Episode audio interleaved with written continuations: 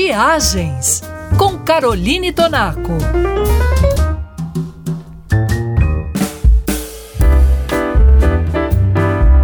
O Canadá é um país de dimensão continental e no seu território estão três das dez melhores cidades do mundo para se viver. Só para relembrar, Toronto, eleita a nona melhor, Calgary, que conquistou a sétima posição, e hoje chegamos a Vancouver, na costa oeste do país, que ocupa o quinto lugar no ranking da revista britânica The Economist. Se Toronto é o centro financeiro do país e é considerada pelos canadenses uma cidade dura, Vancouver é a cidade que se mescla perfeitamente com a natureza belíssima ao seu redor. É mais ou menos como comparar São Paulo com o Rio de Janeiro. Parques gigantescos, florestas de mata fechada, montanhas nevadas e o Oceano Pacífico dão aos moradores e aos visitantes aquela sensação de paz e de estabilidade típica dos grandes cartões postais naturais. E já que estamos de novo no Canadá, vale a pena fazer um roteiro à altura, ligando as três melhores cidades canadenses. Você pode, por exemplo, sair de Toronto de trem